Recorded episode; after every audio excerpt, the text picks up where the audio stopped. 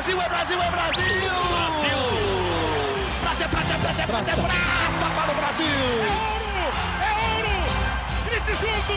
Medalha de ouro para o Brasil nos Jogos Olímpicos! Rumo ao pódio!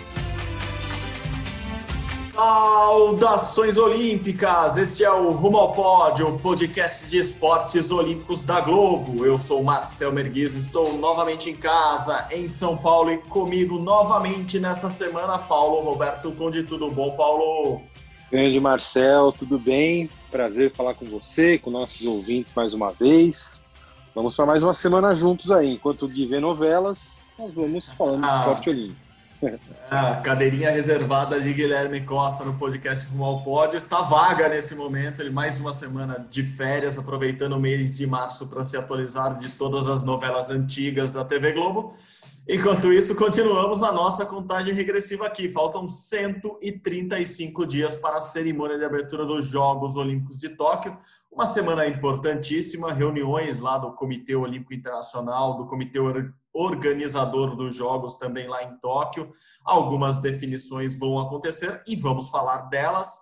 É, por isso, também hoje teremos um convidado especial para falar diretamente do Japão, não, mas para falar bastante de Japão conosco. Mas o podcast tem muita coisa boa, tem muito esporte rolando. Só para dar um gostinho do que teremos hoje ainda. Teremos a, mais uma classificação, mais uma vaga do Brasil é, garantida para os Jogos Olímpicos de Tóquio, a vaga de número 181, que veio do Remo. Também tem, de, além do Remo, temos Taekwondo, Judô, Wrestling, ou aquela gloriosa luta olímpica, luta greco-romana, que você já deve ter visto em outras Olimpíadas. Falaremos um pouquinho de vôlei de praia, de ginástica, de handball e muito de Jogos Olímpicos. Por isso mesmo, hoje começamos com uma entrevista, convidado de Paulo Roberto Conde, Akira Matsui, o, digamos, faz tudo do COB. Fala, Akira, tudo bom? Muito obrigado por nos, nos atender aqui no Rumo ao Pódio. Seja bem-vindo. É, primeiramente, né, um salve aí para vocês, Paulo, Marcel, agradeço salve. o convite. É muito bacana, né, poder participar, uma honra para mim poder participar desse bate-papo com vocês. É, sou um grande fã desse podcast, utilizo também como uma ferramenta para me interar sobre os assuntos olímpicos também do lado de cá. Então, é, primeiramente, agradeço pelo convite. É, a nossa missão no Japão, é, enfim, damos início a esse trabalho. Eu, eu ingressei no Comitê Olímpico Brasileiro no ano no, em setembro de 2019, né? Então, peguei um momento é, bem reta final, né, é, é de, de, de todo o planejamento para a missão Tóquio uh, até o início de pandemia. Então, assim, o meu, o meu, eu tive uma experiência muito intensa neste período que mudou drasticamente com a chegada da, da, da pandemia, né? Mas uh, a minha missão no Japão é eu sou um consultor do Comitê Olímpico Brasileiro, sou um consultor comercial e cultural. É, hoje uh, como parte do meu escopo de trabalho, eu, eu, eu mantenho os relacionamentos com todas as cidades uh, é, sedes, né, onde o Brasil tem suas bases, e com as prefeituras locais.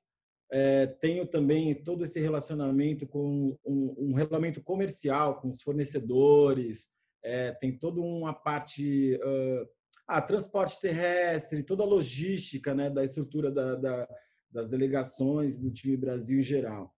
Uh, tem sido um desafio muito grande, mas uh, feliz da vida pela oportunidade e realmente encarando aí com, com toda a garra é, superar essas dificuldades. Eu acho que não não só neste trabalho no Japão, mas é uma é, é um desafio que o mundo todo está vivendo, né? Então, é, bom, mas basicamente o meu, o meu trabalho ele, ele, ele se resume é, é, é, num relacionamento comercial entre o Comitê Olímpico e os fornecedores japoneses. Eu tenho esse relacionamento também com as cidades e tem também um relacionamento cultural, né, que é uma forma de pensar e devolver para as comunidades japonesas todo, né, todo essa é, esse lado anfitrião deles, né, esse lado é, é, é gentil que o Japão tem em receber todo é, toda a delegação e enfim é, os, os atletas brasileiros ali em, em território japonês. Né? Então, é, é, é, uma ação muito bacana. Né? A gente conseguiu, tive uma experiência muito boa no ano de 2019 com a presença do, do time de handball feminino. Né? Eles fizeram eventos testes no Japão, então nós tivemos a oportunidade de é, aliás, eu tive a oportunidade de testar as bases do Brasil juntamente com o handball feminino. Uh, após o handball feminino, eu também tive a oportunidade de testar as bases do Japão com o vôlei masculino, que foi uma experiência muito legal.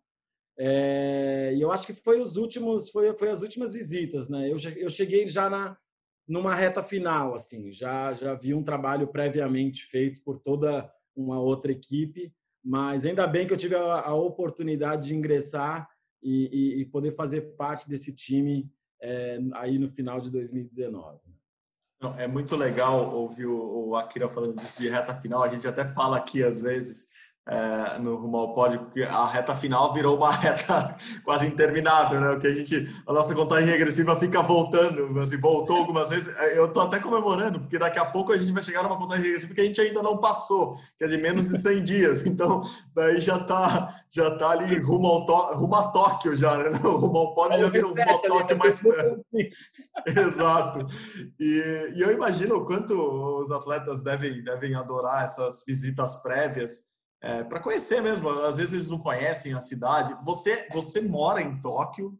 É, você agora, até para explicar para quem está nos ouvindo, você está tá no Brasil, está em São Paulo, mas você mora em Tóquio e, e os atletas quando vão para lá, eles, eles têm essa curiosidade, assim, eu já, já vi de tudo, assim, já vi atletas falando, pô, eu chego em Tóquio, é, parece que eu desci em outro planeta, é muito diferente do que eu estou acostumado. É, e o contrário também, não que uma coisa seja excludente da outra, mas o atleta chega lá e fala, nossa, nunca me senti tão em casa num lugar, eu amo aquele lugar, eu, eu adoro.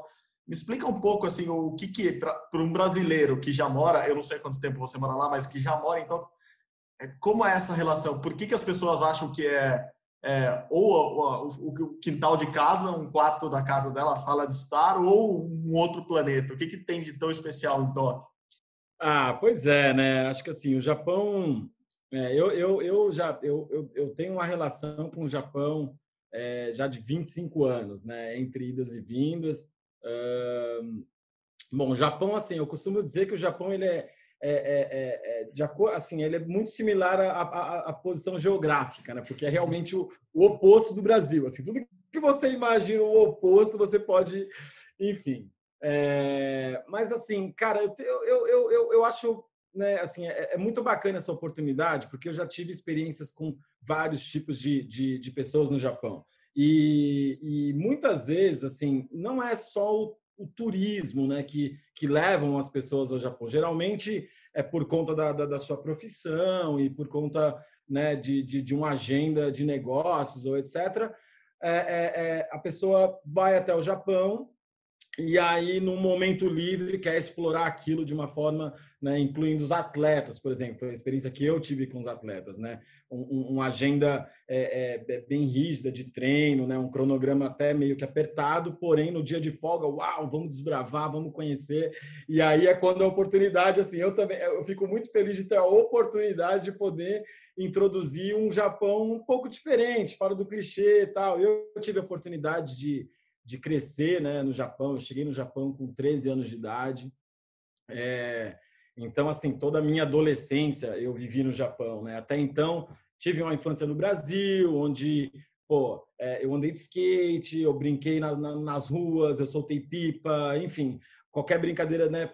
Tive a, a oportunidade de ter essas brincadeiras de infância de Brasil, porém no Japão foi quando realmente eu comecei a entender né, as coisas, aquela fase de adolescência, que você vai começando a entender como realmente tudo funciona tal. E isso foi ali, no, no miolo de Tóquio. Né? Então, é, me deu a oportunidade de, de conhecer e desbravar muito bem a cidade. Né? Então, eu costumo dizer que é, é, é eu ainda conheço um Tóquio um pouquinho diferente. Assim, eu, eu, eu, eu adoro o lado é, submundo, eu gosto do, do, de um toque mais underground, enfim, eu consigo, né, eu tive essa experiência e, e, a oportunidade de vivenciar uma Tóquio bem diferente, assim. Mas, cara, é um lugar, assim, é extremamente, né, assim, fora do que todo mundo já sabe, né, é um país extremamente seguro, né, um povo muito civilizado. Né? Eu, eu procuro passar é, é, muitas vezes para os não só brasileiros, mas para quem vem de fora, né, é, no aspecto cultural, um ponto de vista cultural, modos assim que o japonês tem, né, a disciplina do japonês, né, curiosidades de como, é, é, por exemplo, num, num, dentro de um metrô as pessoas não costumam não falar alto, não falam ao telefone, né? Às vezes um é, é, diferenças é, é, culturais que existem entre Brasil e Japão, onde no Brasil é super normal, o brasileiro é um povo que já sai, ele abraça, né? não, não em momentos de pandemia. Agora. É um, povo, é um povo que abraça, ele fala alto, tal. E o japonês realmente ele não tem esse, né, esse hábito, né? Então eu procuro é, mostrar um pouquinho para essas né, para as pessoas assim que realmente o japonês ele, ele, ele segue uma linha que é bem diferenciada, não existe lixeira nas ruas, né? Você anda pelas ruas de Tóquio, raramente você vai achar uma, uma, uma lixeira na rua, porque é, o lixo é de responsabilidade tua, né? Então, assim, se você produz o seu lixo, você coloca na sua bolsa, você leva para sua casa, você descarta aquele lixo no dia certo, no lugar certo, na hora certa.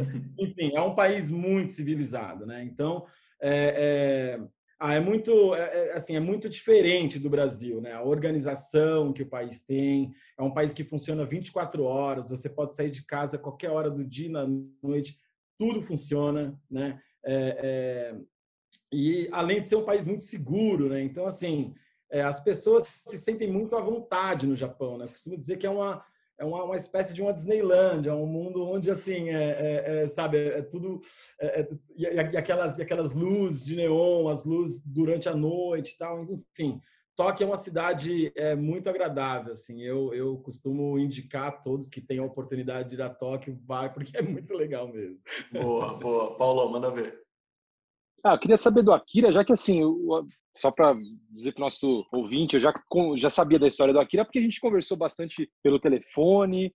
O Akira vai ser personagem de uma matéria super especial que vai ao ar daqui a pouquinho, aí nos próximos dias, no jornal Hoje, né? né já para aumentar essa, esse clima olímpico. É, e o Akira trabalhou durante muito tempo aqui no, no Brasil, no Rio, como produtor, né? Da, inclusive da própria TV Globo. E aí ele voltou para o Japão, como ele disse, em 2019. Nesse meio tempo, Tóquio foi eleita sede olímpica, né? E eu queria perguntar para Akira, assim, da cidade mesmo, né? E até talvez da, do povo japonês, da sociedade, o que, que ele percebeu de mudança nesse tempo aí que ele ficou no Brasil, já que ele passou boa parte da adolescência, começo da vida adulta lá e voltou para o Brasil, passou uns anos aqui e voltou há um pouco menos de dois anos. Mudou muita coisa, Akira? O que que você, que que você acha? Se mudou, o que, que te chamou mais atenção assim? Sim.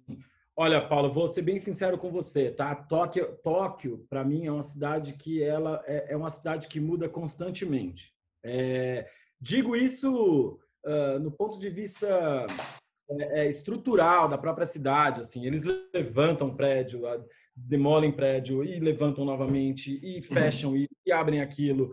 E o governo japonês, ele, ele tem, é, é, esteticamente falando, né, assim, é, é, um, é, um, é uma cidade que ela está em constante mudança, assim. Eu, eu nesses, nesses 10 anos é, que eu né, morei fora de Tóquio, né, que eu, vim, que eu tive essa minha experiência de Brasil e tal, eu tive a oportunidade de voltar umas três ou quatro vezes. E toda vez que eu voltava para o Japão, falava, nossa, vou, vou, vou, vou naquele restaurante que eu conhecia, tal, que é um lugar super maneiro. Chegava na, na, na, esquina, já era uma outra, um outro bairro, assim, era... Para você ter uma ideia, eu não sei se você tem o conhecimento, mas assim, o, o Japão ele começou a desenvolver bairros como o famoso Roppongi Hills, né, que eles, eles, eles acabaram com, com um bairro inteiro para construir é, é, novos prédios, com é, é, lojas de departamento, com redes de super... Eles montaram, eles fizeram, eles renovam um bairro inteiro, assim. Isso é, é, são projetos no Japão que assim acontecem com, com, com uma certa frequência, né? Então, uh, uh, eu, eu dessa última vez assim, mas o que eu senti, né, fora toda essa essa, essa percepção né, de, de mudança, de, de estrutural, estética da cidade, né, como eu sempre senti, eu senti uma mudança na população. Assim, eu senti que é, eu senti o povo japonês muito mais é, aberto né, a, a, a, lidar com o povo estrangeiro. Né? Eu acho que é, na época que eu morava no Japão, há 15 anos atrás, uh, até então, até dos meus amigos, por exemplo, pou, poucas pessoas falavam inglês, né? geralmente e não tinham nenhum interesse também, porque acho que tudo funciona tão bem para a população japonesa. O pessoal fala, oh, já falo japonês, eu estou em casa, para mim está tudo certo, não tenho vontade de sair do Japão, tudo funciona para mim. Então, eu, eu, dessa vez eu pude sentir né, a, a, o interesse da população japonesa, até desse, de, do, do meu círculo de amizade no Japão, eu pude sentir eles muito mais abertos a receber um público de fora, né, a, a lidar com diferentes culturas, né? É, eu acho que esse espírito olímpico também né, trouxe muito essa mensagem da diversidade, né? Enfim, então eu, eu, eu senti bastante diferença nesse aspecto, assim, do, do, do, do, Japão. Mas, de modo geral, o Japão, olha, vou, vou, vou ser sincero, se você tiver a oportunidade de estar lá nos Jogos Olímpicos agora, em julho deste ano, e você voltar em dezembro, tenho certeza que você vai já sentir um local completamente diferente, assim, porque muda constantemente. o, inclusive, inclusive é, a prefeitura de Tóquio ela tem orçamento, né, para investir no, no, no na, na, infraestrutura da cidade. Então, por exemplo, eles têm orçamento que eles, eles precisam gastar aquele orçamento. Então, às vezes você vê uma via, uma própria avenida com asfalto impecável e do nada eles iniciam uma obra gigantesca para renovar todo aquele asfalto que gera um trânsito, que causa um transtorno, tal, não sei o que lá. Mas eles precisam utilizar aquela verba pública, porque é, é uma verba destinada àquilo, entendeu? Então, mas é, isso faz parte de, um, de, um, de, uma constante mudança que a cidade vive, assim, sempre. Assim, é. É, é incrível. Boa. Akira, você tocou num, num, assunto que agora é muito sensível e essa decisão deve sair agora em março mesmo, que é em relação com a, ao público estrangeiro na Olimpíada. Se, se Tóquio vai se abrir para para torcedores, enfim, a gente sabe que os atletas vão, jornalistas em menor número, mas vão, convidados haverão alguns ali, mas aquela massa de torcedores estrangeiros Problemas técnicos aqui. A Akira travou por um segundo, mas já está de volta conosco. Eu estava falando, Akira, dessa, desse público estrangeiro que não deve ter, né? Assim, a, pelo menos torcedores, né? Tóquio, a Olimpíada de Tóquio perde muito sem ter público estrangeiro, se isso for confirmado mesmo. Mas eu queria um pouco da tua visão.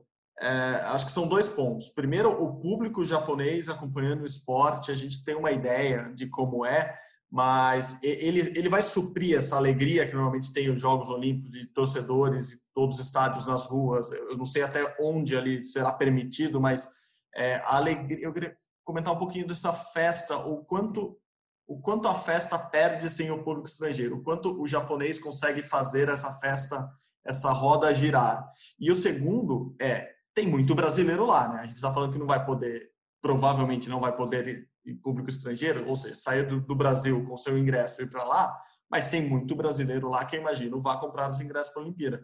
Essa, essa, essa massa toda de brasileiros lá no Japão, ela, ela vai tornar o Brasil um dos países que vai ter a maior torcida, já que não vai ter poder vir gente de tudo quanto é lado.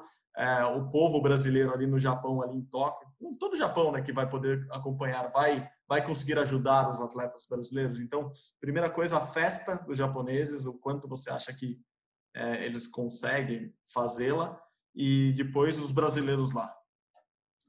Pois é, Marcelo, acredito assim, nesse, no sentido de, de, de, de festa brasileira e de torcida de modo geral, acredito que essas, né, essas Olimpíadas já indicam que é um formato completamente diferente do usual, né? Então, o japonês, ele por natureza, ele é um, um, um, ser tímido, né? Assim, ele mais contido, né? Ele acho que não, eu acho que eu acho que essa alegria e essa e essa vibração que, o, que a torcida brasileira emana, ela é única, assim. É.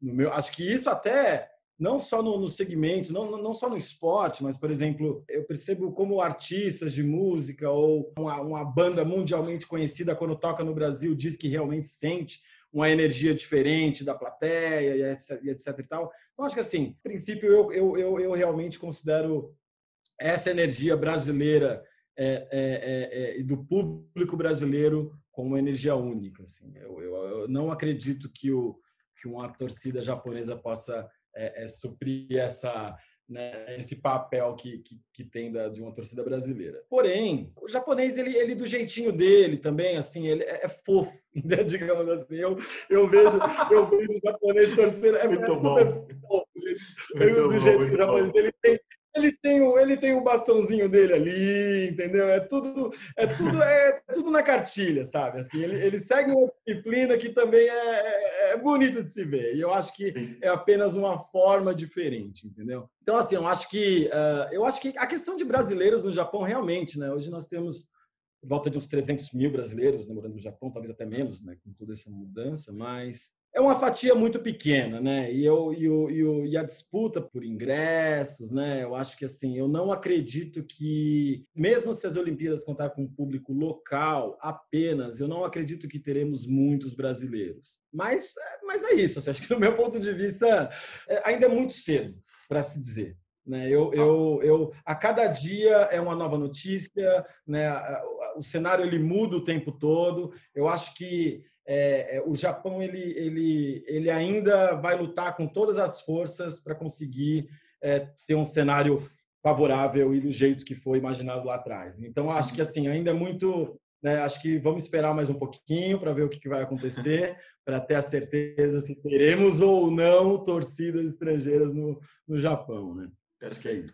Eu acho que assim, da, da, pô, maravilhosa essa saber do, do clima, tudo que o Akira é, traz para gente, tudo mais, é que a gente às vezes né, fica só pensando como é que são as coisas lá. É, eu particularmente não conheço Tóquio, então sabe, é um, né, a gente fica pô, maior metrópole do mundo, né?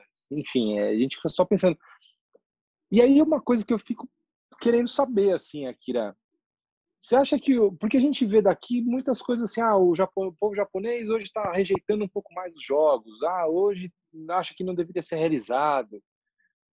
E a gente sabe que mais ou menos sempre antes das Olimpíadas acontece isso, né? Ah, o, o povo local fala que não quer, não quer, não quer, não quer, e aí a hora que começa o evento é aquela loucura, né? Como é que você acha que tá o, como é que você acha que tá o feeling, né? Você, tudo bem, você está no Brasil passando aí um mês, um mês e pouco, com a família, claro, mas você volta para daqui a pouco como, que feeling que você acha que você vai encontrar? Marcelo falou de torcida, mas do, do, da, da, aceitação da Olimpíada em meio, claro, essa pandemia, né? Você acha que vai ser uma coisa assim, que tá todo mundo falando que não quer, não quer, mas é aquele não quer meio meio que na, na hora H eu vou comprar o ingresso? Ou você acha que realmente os japoneses têm reservas? Paulo, é uma situação muito delicada e, digamos que, indefinida né, né, né no atual momento. Né? E isso para a população japonesa é uma situação muito desconfortável, né? porque o japonês ele é tão correto, né? ele, ele consegue.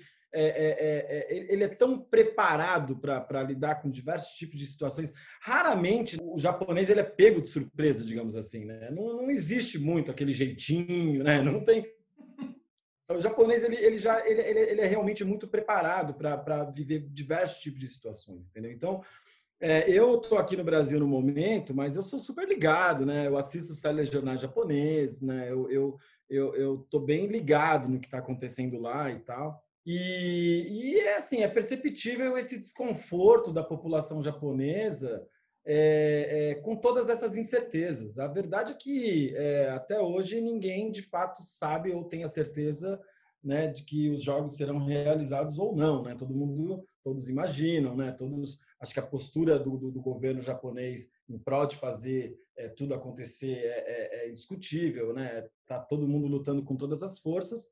Porém, a população japonesa ela, ela, ela, ela ainda está numa, numa posição que não tem muito como, neste momento, entender o que vai acontecer. É, essa é a minha opinião, tá? É, é, é, é assim que, que eu vejo, né? Acho que não só a população japonesa, como todo o restante do mundo, mas para o Japão é uma situação muito desconfortável. Eu acho que neste momento a população japonesa ela está cobrando muito mais as autoridades. Tipo, e aí? Entendeu? Para onde vamos? O que vai acontecer? Até quando teremos de esperar? Né? Então, é, é, é, é, esse é o, é, o, é, o, é, o posicionamento que eu sinto da população japonesa hoje. Boa, boa. Bom, a gente não para de falar aqui a todo momento de vacina e, e a gente ouve muito do Japão que ah, o Japão vai haver uma resistência lá em relação à vacina. Eu queria aproveitar esse gancho da vacina para falar: você volta para o Japão agora, o estado de emergência podia ter acabado já semana passada, não acabou, mas você está retornando para lá. E em relação a esses protocolos todos de saúde, você já sabe como que vai ser sua reentrada no país? Você tem dificuldade também, mesmo sendo, sendo residente? Ou seja, é isso que a gente está vendo atletas do Brasil passarem pra, em vários países do mundo, inclusive no Japão, que estava tá, fechado até então, até agora março, para atletas estrangeiros. Você também vai passar e, e, você acha que, entendendo um pouco de como funciona a cultura local ali, essa vacinação lá vai vai andar rapidamente? Inclusive, você vai tomar sua vacina lá? Você pode? Como que é esse esquema? Me conta da sua volta para o Japão agora. É, então, Marcelo, acho que você tocou num, num, num assunto bem importante. Assim, é, é, é, eu, eu, já te, eu já marquei a minha, minha, minha volta, já remarquei o meu retorno para o Japão umas três ou quatro vezes, né? Por conta da, dessa extensão do, do, do, estado de emergência, né? E todas essas mudanças que estamos vivendo diariamente. Né? Cada dia é uma surpresa.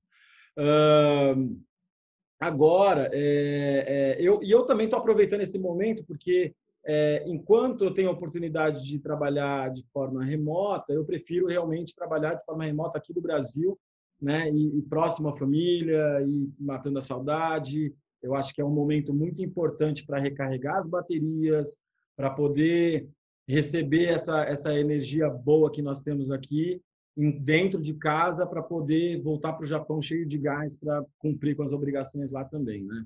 A respeito do retorno, é, é, neste exato momento, o Japão exige uma extra quarentena para todo cidadão japonês ou estrangeiro residente. Então, uh, isso eles têm uma lista de 13 países, né, no qual o Brasil faz parte, e, e a partir do momento que você chega no aeroporto no Japão.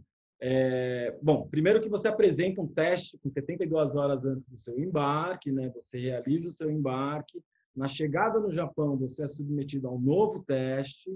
É, este teste, mesmo saindo negativo, você já é encaminhado para uma facilidade de um lugar designado pela, pelo governo japonês para você fazer uma quarentena de três dias, né?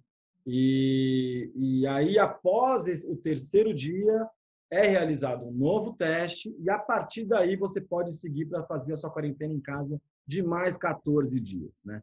Então, é, isso uh, foi, foi uma nova medida que foi super, é, é, foi nova agora, foi estabelecida na semana passada. É, eu tenho um, um, eu tenho uma amiga francesa que a, a, França também está nessa lista dos 13 países. Ela, eu fui, eu fui conversando com ela o tempo todo porque eu eu eu estava eu tava previsto para embarcar no mesmo dia, né? E aí, quando ela chegou, ela começou a, a, a me contar o que estava acontecendo. E assim, ela chegou no aeroporto de Narita, é, ela fez o teste e tal. Ela teve que aguardar nove horas no aeroporto para receber o resultado do teste dela. É, essa nova medida tinha sido estabelecida dois dias atrás, então eles estavam ainda meio enrolados com todo o procedimento e tal.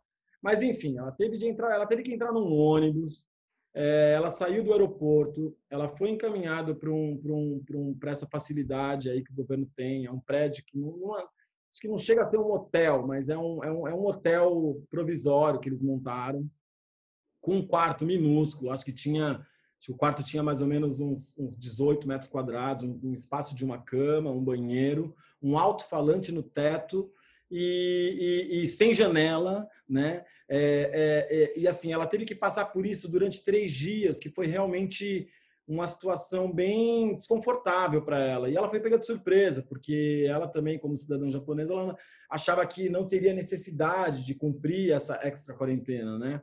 Então, é, nossa, ela me contando que assim, do nada sai uma voz pelo alto-falante, ela não sabe se é dia, se é noite, já toma um susto, eles avisando que tinha comida na porta, que tinha que esperar cinco minutos para poder abrir a nossa. porta tal. Enfim, uma situação bem desconfortável, mas é, é, é né, dá para entender o nível né, de, de, de como né, o, o, país tem sido rigoroso né, né, né, nesse controle, né? E, e, e, enfim, isso me fez mudar mais uma vez a data da, da Bom, até, até 23 de julho você vai estar lá, né? É. esperamos, esperamos. Eu, depois desse relato da minha amiga, eu acho que eu, eu, acho que eu preciso me preparar psicologicamente para enfrentar a quarentena extra de três dias dentro desse hotel. mas, mas sim, é, é, é, eu acho que eu acho que são medidas necessárias, né? Eu, eu, eu nossa, como cidadão já tenho nacionalidade japonesa e é, é, eu, eu, eu acredito muito nessas medidas, acredito na eficácia dessas medidas. É, elas são necessárias.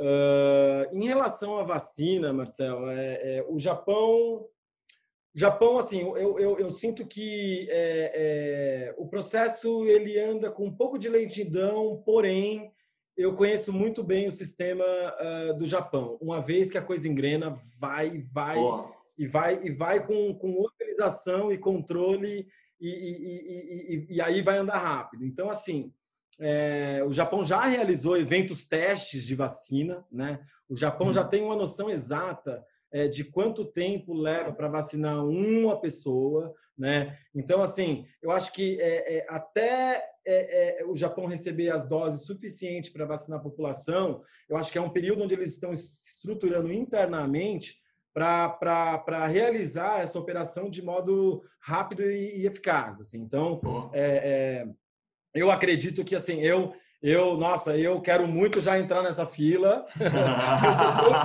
eu estou vacina.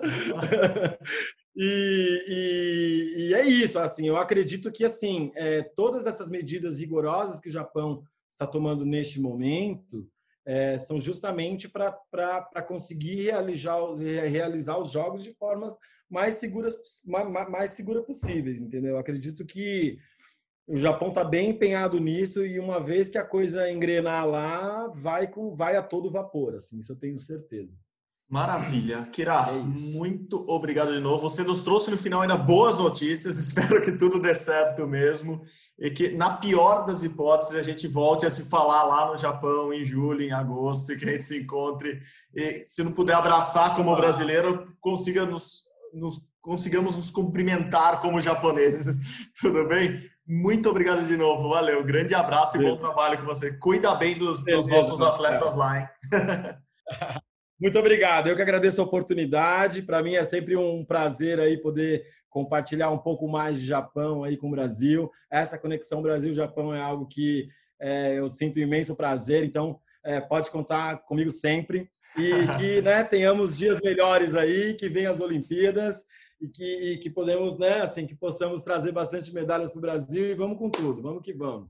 Bom, é isso, Paulo. Belo, belo papo com a Akira. É, eu vou começar, então, já que falamos com ele, é, retomando algumas decisões ou, ou, anúncios que devem ocorrer essa semana no, no mundo olímpico. Acho que a mais importante é, foi uma notícia que chegou nessa terça-feira, terça-feira, 9 de março, é, de que o Japão deve mesmo barrar torcedores estrangeiros. É, seria, ou deve ser um furo de reportagem da Kyodo News, uma agência de notícias japonesa, que publicou hoje, terça-feira, que o governo japonês, o governo do Japão, é, chegou à conclusão que não dá para ter torcedores estrangeiros nos Jogos Olímpicos de Tóquio é algo que a gente vinha escutando já há algum tempo, né, Paulo? É, a gente não tem essa certeza ainda, como eu disse, tem reunião do COB, do COB, desculpa, do COI esta semana, na quarta, quinta e sexta.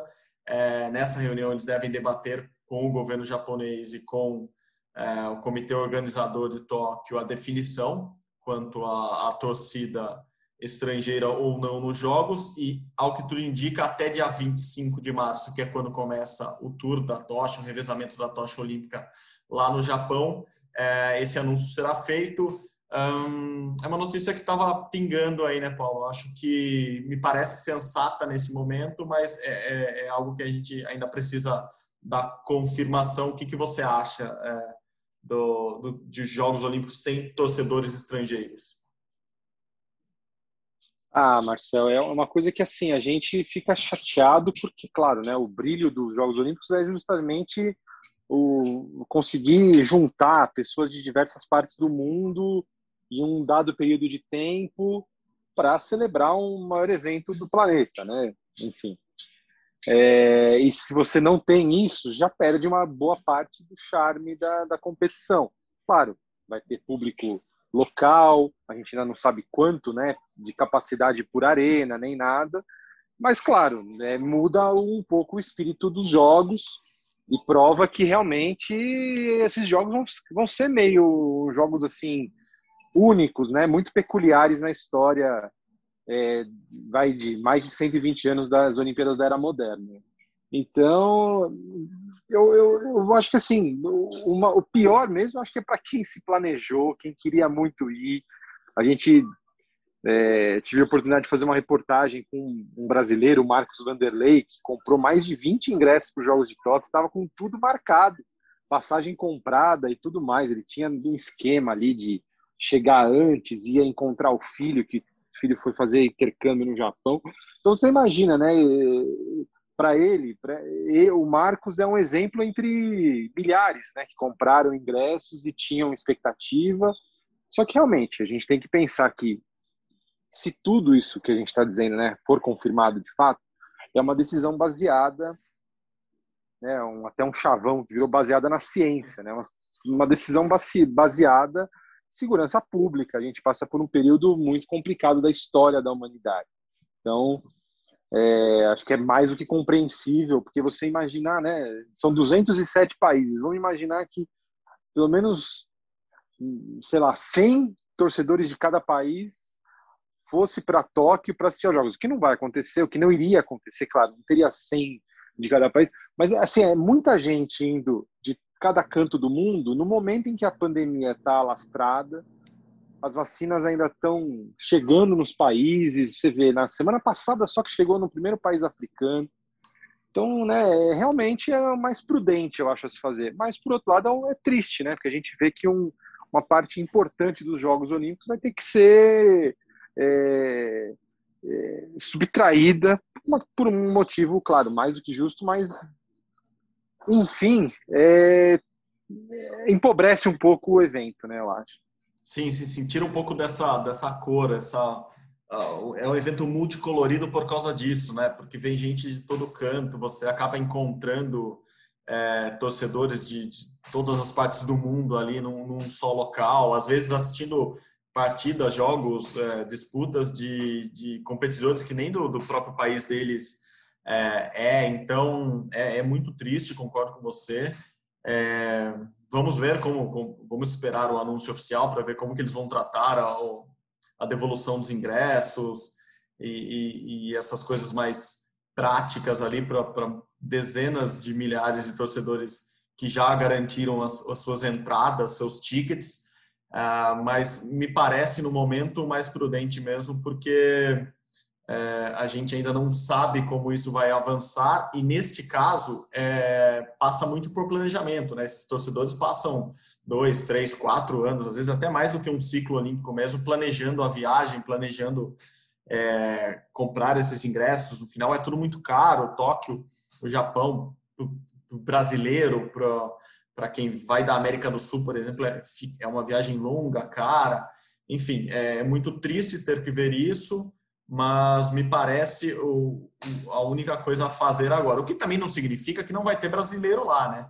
É, tem, bom, brasileiro a gente sabe tem em qualquer parte do mundo e aparentemente, pelo, pelo que as notícias indicam, o residente, o, o cidadão que já mora ali, eu não sei nem se, se o filho do, do, do, do personagem da sua matéria vai poder assistir se ele estiver morando ainda no Japão, se ele tiver com a residência, com visto, enfim, alguma coisa permitida lá, talvez ele possa estar nas arquibancadas então, é, até pensando nisso, eu convidei para o Rumo ao Pódio da semana, eu pedi para ele mandar um áudio, um, um, fã do podcast. É muito engraçado isso, porque é uma coincidência boa. O Lúcio Rochi é um brasileiro que mora em Nagoya. Ele, depois do podcast da semana passada, me mandou uma mensagem falando que escuta o Rumo ao Pódio desde o início, já são 86 edições, episódios com esse e, e contando que ele foi assistir um jogo da, da, da, liga de vôlei local e como a gente comentou disso, de como seria é, a Olimpíada com público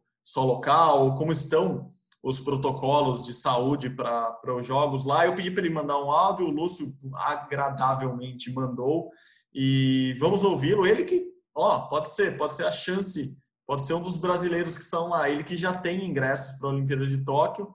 Então, vamos ouvir o Lúcio, ver o que ele nos conta lá de novidade. É, até porque são muitas novidades ocorrendo nesse momento lá no Japão. De novo, Lúcio, muito obrigado pela atenção. O bate-papo antes de você mandar o áudio foi ótimo.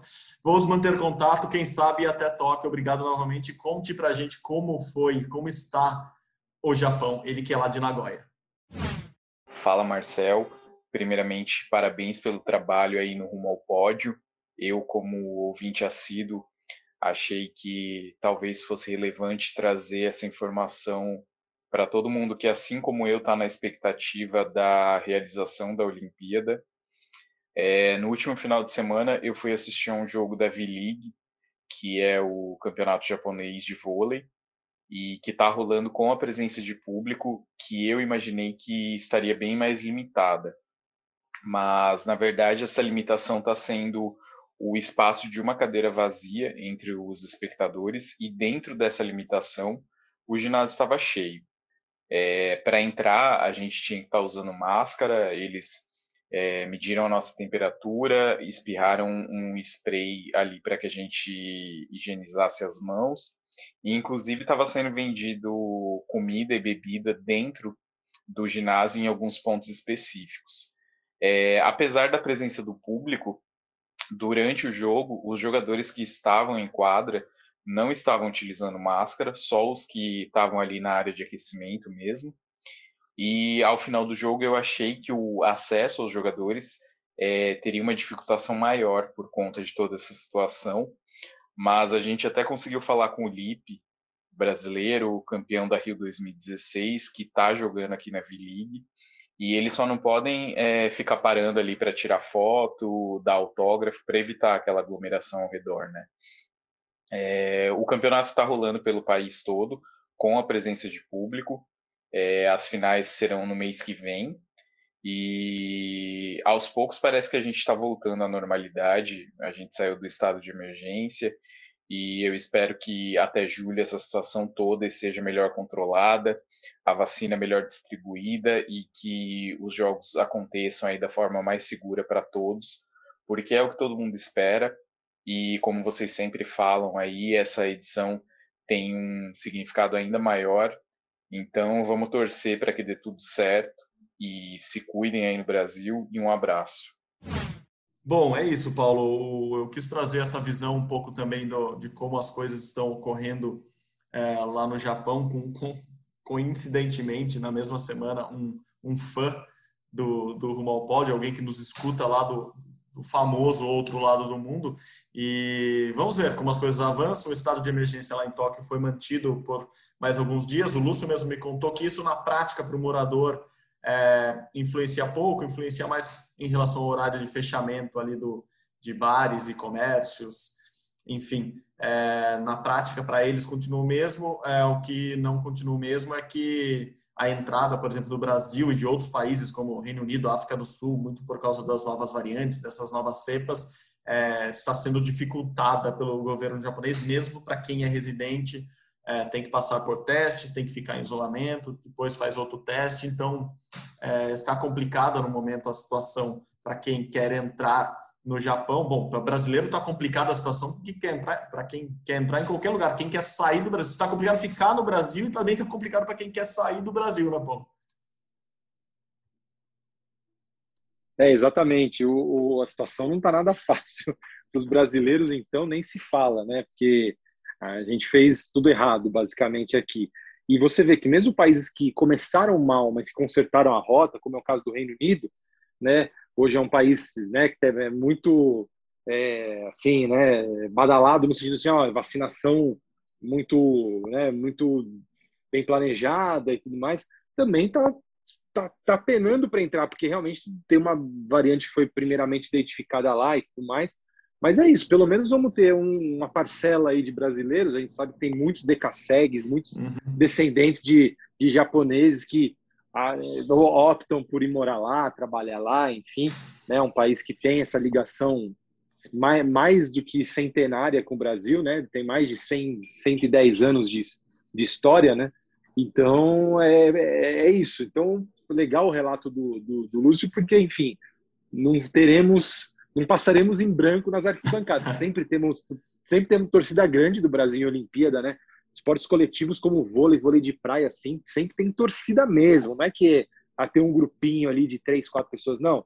Tem gente que vai com bandeira, tá? Então, felizmente, não vai passar totalmente em branco. Mas eu acho que realmente a gente só vai conseguir ver o brasileiro ali torcendo de fato, aquele que sai, compra ingresso em Paris 2024. Também não está longe, né? Mas acho que em Tóquio a gente vai ter que ver, vai ter que ter esses, esses brasileiros aí especiais, no sentido de que eles já estão preparados, já se prepararam, moram lá e vão representar o nosso país, porque infelizmente o mundo está travado, né? Sim, sim, sim. Ah, a vantagem é que o próximo ciclo é muito, é muito mais curto, né? Ele diminui em 25%, aí são apenas três anos para para Paris. Ou seja, a boa notícia, se é que há alguma boa notícia para quem não conseguiu ir para os Jogos de Tóquio, é que aquela economia de dinheiro com a passagem, com a hospedagem, já, já pode ser utilizada aí no, no, planejamento de Paris, até porque Paris é uma cidade cara, a viagem é um pouco mais barata, mas a viagem é cara, e o dólar, o euro atualmente no Brasil não está fácil, não sobe, sobe a cada dia, então é, o planejamento financeiro vai ser bem difícil. Bom, agradeço aqui ao Lúcio de novo pelo, pelo áudio. Vamos continuar conversando. O Lúcio vai virar nosso correspondente é, de, espero que de boas notícias para o podcast na, nas próximas semanas. E, bom, vamos falar um pouco de esporte, né? Porque o Brasil conquistou mais uma vaga, agora são 181 vagas conquistadas, né? A gente sempre lembra aqui no podcast que não são atletas garantidos, porque muitas vagas ainda dependem de, de seletivas, de convocação, mas a nova vaga vem do Remo, é, do Lucas Vertain, que é atleta do Botafogo no Rio e foi lá no Rio, inclusive, o pré-olímpico das Américas de Remo, ele conquistou a vaga. Era complicadíssimo o, o sistema de classificação, porque é, cada país só podia pegar uma vaga, enfim, se o Brasil ganhasse mais do que uma prova, ainda teria que definir quem ia, seria o atleta a representar o país em Tóquio, mas o Lucas conseguiu essa vaga ele, teoricamente, vai, ele, ele na verdade, ele classificou o barco, né, o single skiff do Brasil para Tóquio, mas como ele ganhou muito, muito, muito, provavelmente é ele mesmo que vai para Tóquio, então mais uma vaga aí no remo, remo que é um esporte que eu sempre lamento, Paulo, porque a gente tem uma história gigantesca e tem condições aqui no Brasil de, de, de ter remadores olímpicos mundiais num nível altíssimo. E infelizmente a gente não não conseguiu é, manter o, nível histórico que a gente tem no nível atual, atlético, competitivo. É uma pena, o Remo acho que até foi ultrapassado pela canoagem nessa ali considerando os esportes semelhantes ali no, em resultados, mas mais uma vaga do Brasil, 181, lembrando que o COB estima classificar entre 250 e 300 atletas para Tóquio. Mais uma vaga, né, Paulo? É, infelizmente, não me parece uma vaga que de alguém que vai brigar por medalhas, mas é mais um atleta, pelo menos um incentivo para novos atletas ver, verem um brasileiro no remo olímpico pode, pode servir para isso também. É, Mega, é interessante você falar da história do remo, né? Porque praticamente todos os grandes, grandes clubes do Brasil nasceram, né, do remo, né? Exatamente. Clube de regatas do Flamengo, Botafogo, próprio Corinthians tem, né, uma parte muito forte da história aí na, nascida com o Remo, e tem os clubes que margeiam aqui a margeiam a marginal do Tietê aqui em São Paulo, o Espéria Tietê, que tinha competição no Rio, ixi, quando o Rio Tietê ainda, ainda era navegável, ainda podia ter gente, enfim, é, é. E engraçado que nunca, essa, essa tradição que ajudou a formar clubes, nunca formou campeões olímpicos, né, no Brasil. O Brasil não uhum. tem essa tradição, né, até curioso isso. Mas legal que, obviamente, temos aí um classificado. Você citou um ponto bem interessante que é a dificuldade para entender essas coisas, essas classificatórias dos esportes olímpicos, né? Não só do remo, mas tem ali, por exemplo, a ginástica tem uma, uma classificatória super complicada, porque é, você vai, tem um, no Brasil tem um, um, um comitê, uma comissão que julga. Lembro que para 2016 foi uma, foi uma salada o negócio é, e vários outros esportes que assim dificulta até para o fã mesmo, né? Que, que, que, quer saber, quer acompanhar. Então, na semana passada a gente viu o canal Olímpico do COB transmitiu né, a seletiva é, continental de remo, e assim, foi super difícil saber quem é, quem estava classificado quem não estava. Aí ah, o Lucas consegue, mas é o barco, mas eu não está confirmado que é ele. Mas 99,9% de chance de ser ele. Então, assim, vai, não vai.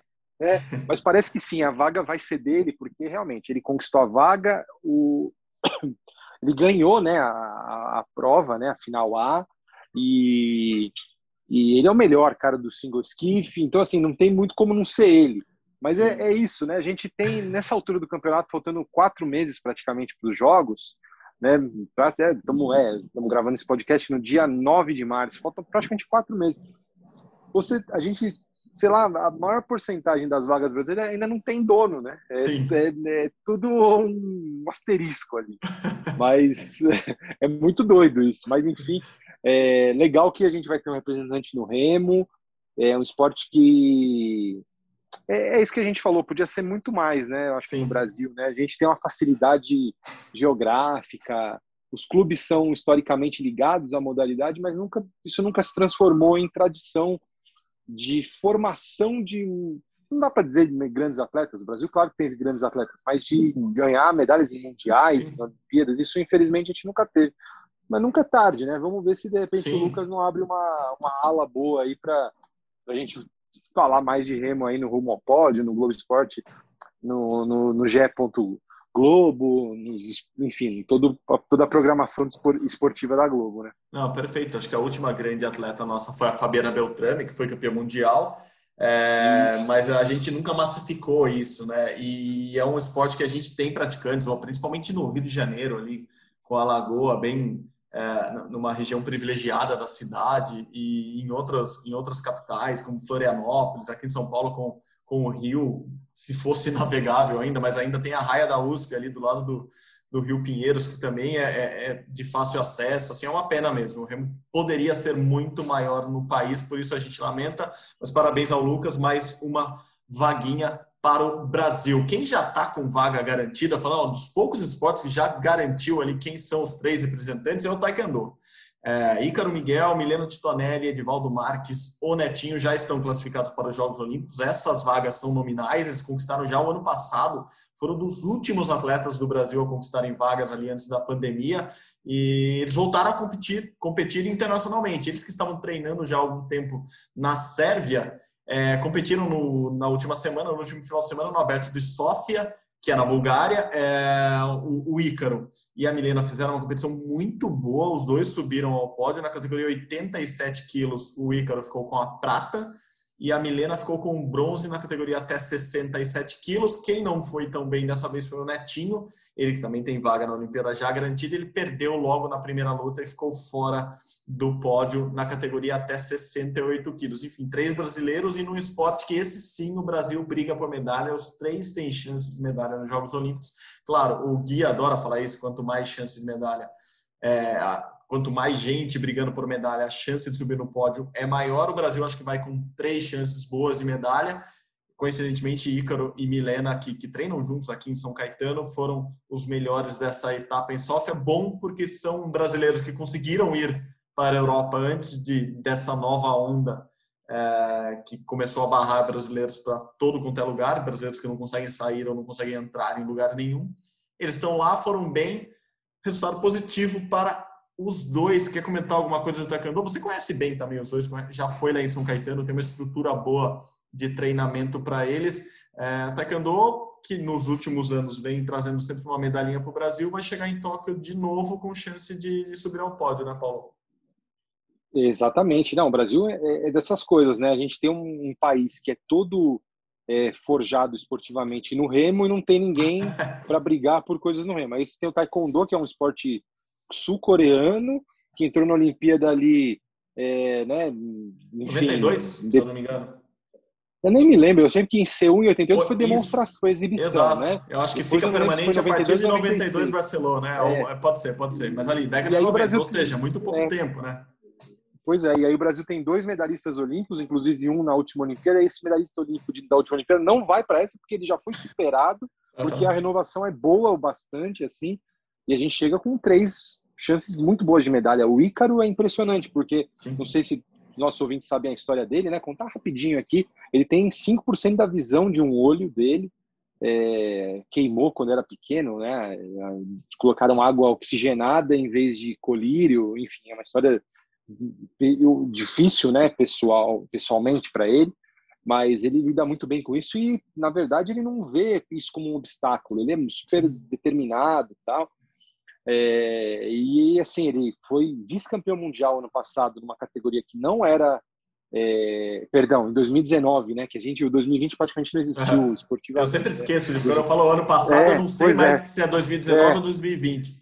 É, é bem isso mesmo. Então, em 2019, ele foi vice-campeão mundial numa categoria que não era olímpica, e aí ele foi para o Pan de Lima, ele foi vice-campeão pan-americano aí já numa categoria olímpica, então assim, ele soube que eu sou bom, mas eu preciso melhorar na categoria Sim. olímpica. E ele entrou que nem um furacão na categoria uhum. olímpica, que eu não lembro se o peso era até, até 80, eu não lembro, Mega, se você souber. É, mas, enfim, é, ele conseguiu uma vaga olímpica, tipo, a jato, assim, que ele nem lutava na categoria, porque existe uma divisão, né, uma diferenciação da, da, das categorias olímpicas para que se compete campeonato mundial e afins.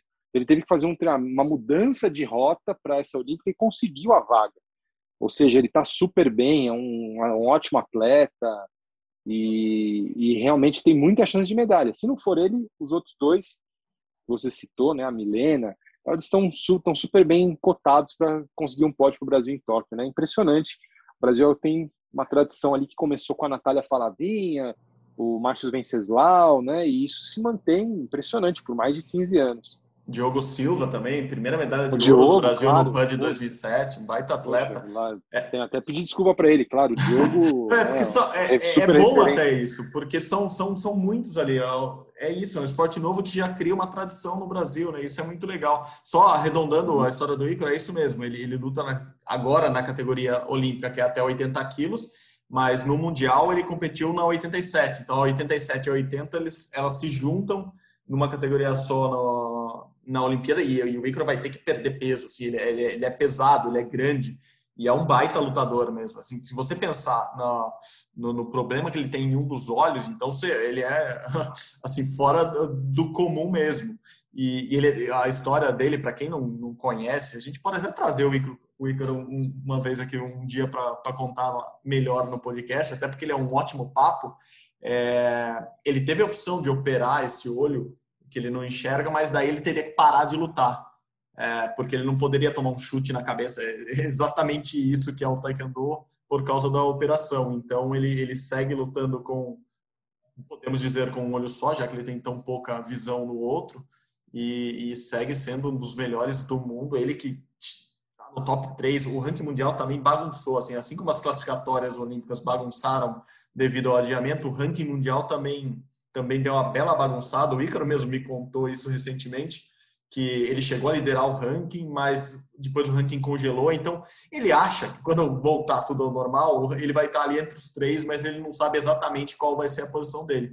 Mas é um baita personagem. A Milena que eu, que eu citei também foi a primeira campeã, primeira brasileira campeã nos Jogos Pan-Americanos do Taekwondo, ganhou o ouro, olha, quase falei o ano passado em Lima também, em 2019 em Lima, enfim. É, sai, a gente não, não, dá, eu, não, não, não, não, vai, não entra na cabeça. Eu não sei se é a gente que quer que não tenha ocorrido 2020 por tudo que vem acontecendo, ou se é a nossa mente automaticamente está apagando o ano para a gente achar que 2019 emendou nesse 2021, que a gente espera que seja um 2021 bom e não que seja um 2020 parte B, né, segunda parte.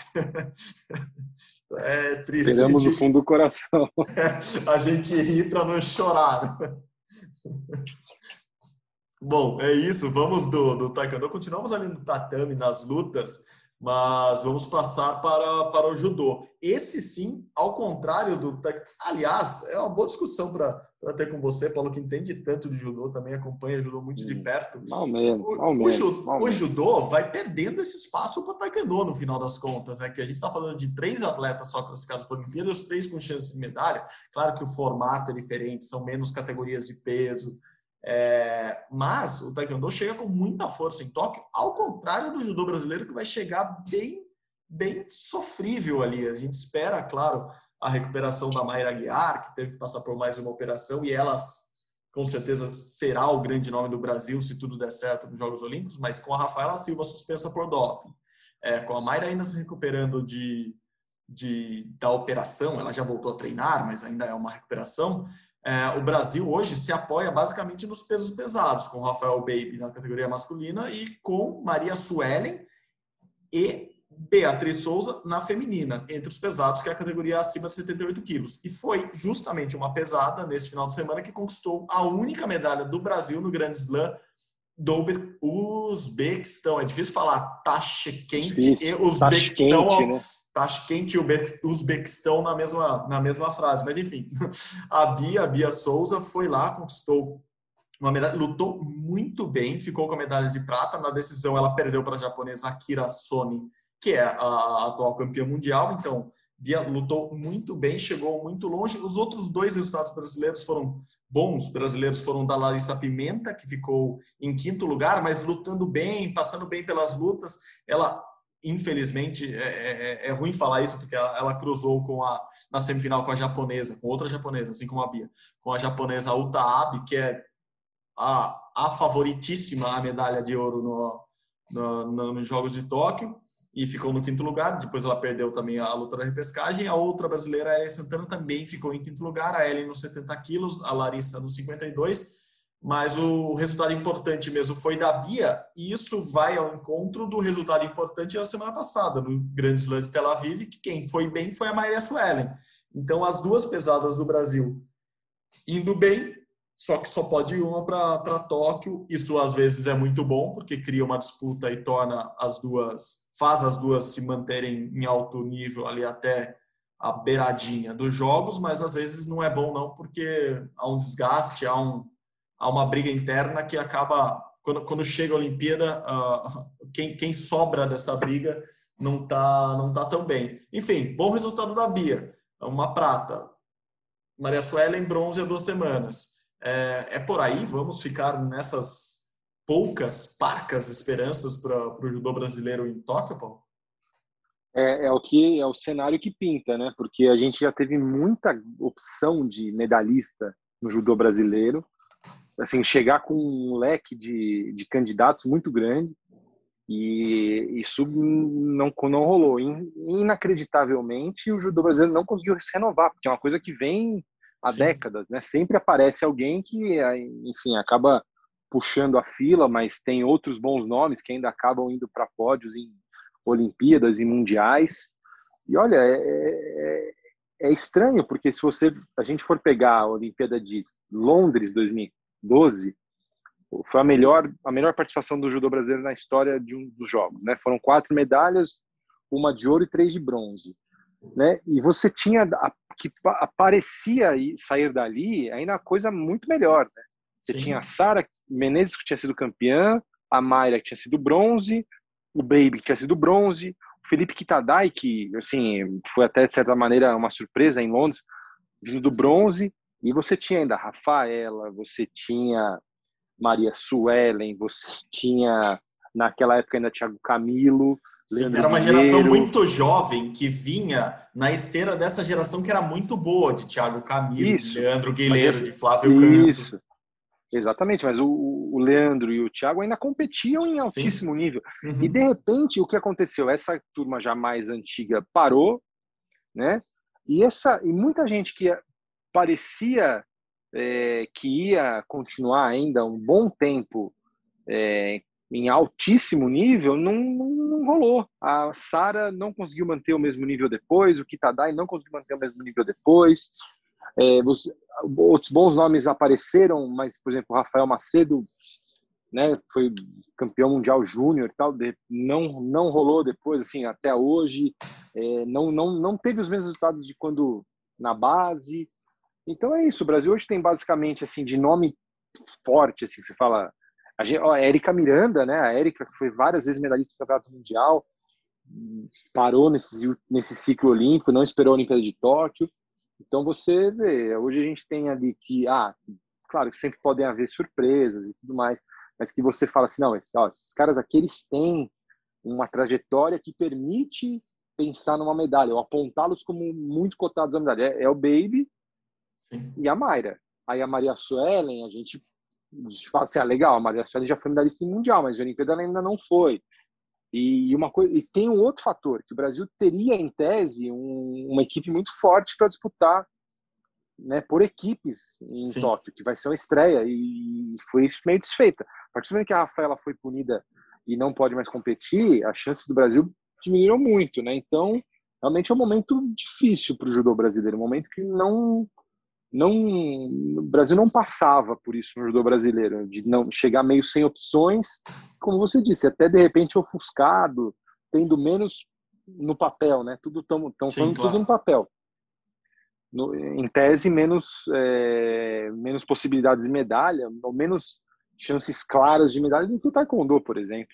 Sim, sim, sim, exato. É, e eu acho que uh, não é uma informação, é, é uma opinião. Se, se, o judô brasileiro passar por, por por Tóquio, ainda mais em Tóquio, o berço do judô mundial, berço do, do judô de todos os tempos, é, passar por Tóquio com ou sem medalha ou com uma medalha apenas, acho que pode ser que estejamos vendo uma reformulação para o próximo ciclo, porque o ciclo inteiro foi ruim, né, Paulo? Assim, não, não é que ele chegou agora e de repente todo mundo está mal. O ciclo não foi dos melhores.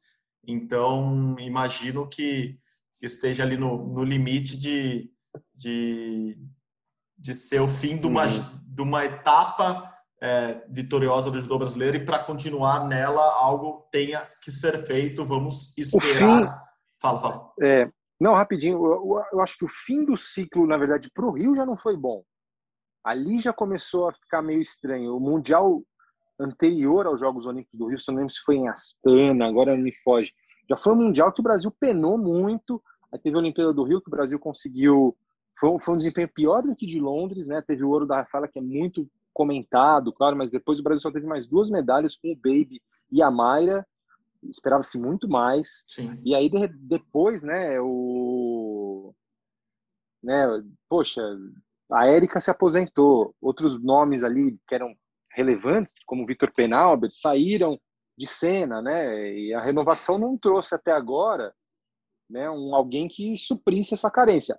Gosto de enfatizar que até agora, porque a gente pode ver Sim. de repente na Olimpíada um Daniel Carlin vai e ganha uma medalha. E, né, porque o judô já fez muito disso, né? O próprio Thiago Camilo em 2000 foi uma surpresa, o Leandrinho em 2004 foi uma surpresa, a Caitlyn em 2008 foi uma surpresa. Então o judô brasileiro tem um pouco disso no DNA de de fazer com que os atletas cheguem bem, bem preparados e ali na hora deem conta do recado. Mas vamos ver, é o ano talvez mais desafiador para o nosso judô.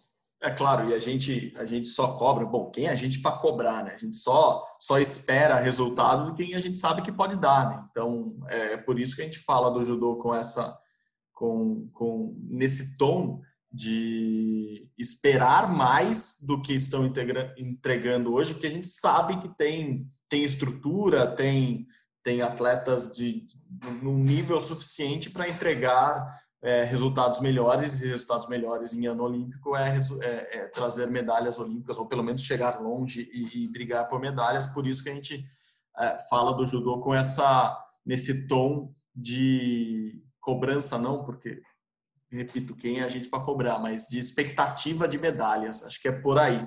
Bom, já estamos quase encerrando o Rumo ao Pódio de hoje. Vamos passar rapidamente por algumas modalidades. Como eu disse, muita coisa já ocorrendo pelo mundo, ou, com os brasileiros que puderam viajar e puderam já competir. No wrestling, na, na luta olímpica, o Brasil foi bem também em competições lá no Mateu Pilecone, é o nome do evento, viu? Não é o nome de um atleta. É, a Júlia Penalber, na categoria na categoria até 57 quilos, ganhou medalha de ouro, e a Laís Nunes foi medalha de bronze na até 62 quilos. Eu estava me atrapalhando aqui no peso das duas, quase confundi. A Laís já, já tem a vaga olímpica garantida, outra que já tem vaga olímpica garantida é a Aline Silva, na categoria até 76 quilos, mas ela não conseguiu chegar nas medalhas. A Júlia Penalber, que foi muito bem, e a irmã de Victor Penalber, do judô, é, ainda tem a chance de garantir a vaga olímpica dela no wrestling. É, outra competição que está ocorrendo também, já começou essa semana, na verdade, é a etapa de Doha, do Circuito Mundial de Vôlei de Praia. Está é, rolando, tem 200 competições ocorrendo ao mesmo tempo em Doha. Tem uma mini Olimpíada rolando em Doha neste momento, ou nestas semanas. é, começou o circuito mundial do vôlei para, enfim, os jogadores saíram de Saquarema e no momento é, já tem duplas brasileiras classificadas para a segunda fase. Eu vou pegar os nomes aqui. Bárbara e Carol já passaram de é, para a segunda fase. Evandro e Guto. Evandro, que normalmente joga com Bruno Schmidt, está jogando com o Guto lá porque o Bruno, obviamente, teve, teve, teve complicações por causa do coronavírus aqui no Brasil. Ainda ficou alguns dias na UTI, ficou 13 dias no hospital, então Bruno não foi jogar, o Evandro está jogando com o Guto, que é talentosíssimo também, e eles, essa dupla já está nas oitavas de final. É, Bárbara e Carol, Carol Solberg já, já estão também nas oitavas, Bárbara Seixas, medalhista olímpica em 2016, com Carol Solberg também já avançaram. Outras duplas brasileiras passando rapidamente por resultados, como eu disse, Evandro e Guto ganharam as partidas que disputaram até agora. O Alisson e o Álvaro também venceram é, na estreia. Patrícia e Rebeca também venceram na estreia. Quem perdeu, e aí surpreendeu, fomos surpreendidos novamente, é, Agatha e Duda perderam na estreia para uma dupla russa e ainda tem tempo de se recuperar, mas é basicamente esse o panorama. Não dá nem para se estender muito no Brasil Prep, tem jogo todo dia, então durante a semana muita coisa ainda vai acontecer. Notícias que chegam lá de Doha também do tênis de mesa. O Brasil foi bem na, na etapa lá de Doha da WTT, né, do, Circuito Mundial de Tênis de Mesa. Hugo Calderano, Gustavo Tsuboy e Bruno Takahashi venceram é, na estreia. O principal resultado, com certeza, foi do Gustavo Tsuboy, que venceu o 17º do mundo, o japonês Koki Niawa. E o Calderano já esperava que ele vencesse mesmo. O Calderano é cabeça de chave número 2 lá da competição, ele que é o número 7 do mundo. E a Bruna Takahashi também fez um bom resultado. Ela que é 49 do mundo, ganhou da, da, da 25 do mundo, a romena Bernadette Zox. Então é isso, lá de Doha são essas as notícias que chegam. E para encerrar essa essa roda de notícias. Handball começa na sexta-feira, de sexta a domingo, pré-olímpico de handball. Lembrando, o Brasil luta por uma das duas vagas contra Chile, Coreia do Sul e Noruega. Essa competição que seria na Noruega, por causa da pandemia, foi transferida para Montenegro. Então, a partir de sexta-feira, acompanhe o handball brasileiro na busca de mais uma vaga olímpica. Quem sabe semana que vem já o Brasil com muito mais vagas, passando das 200 vagas? Não, ainda não. Mas pode chegar perto de 200 vagas para a Olimpíada. Ufa! Acho que é isso, Paulo. Muito obrigado pela colaboração de novo neste Rumo ao Pódio. Valeu, viu? Não, eu que agradeço. Um abração aí, Marcel, um abração para os nossos ouvintes e até semana que vem. Valeu, Paulo.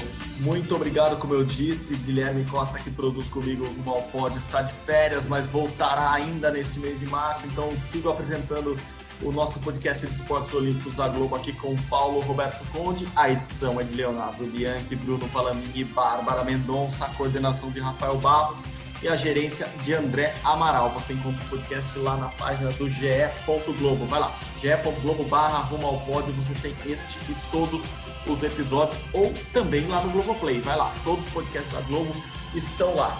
É isso, pessoal. Novamente, obrigado pela companhia. Até semana que vem. Saudações olímpicas. Tchau, tchau.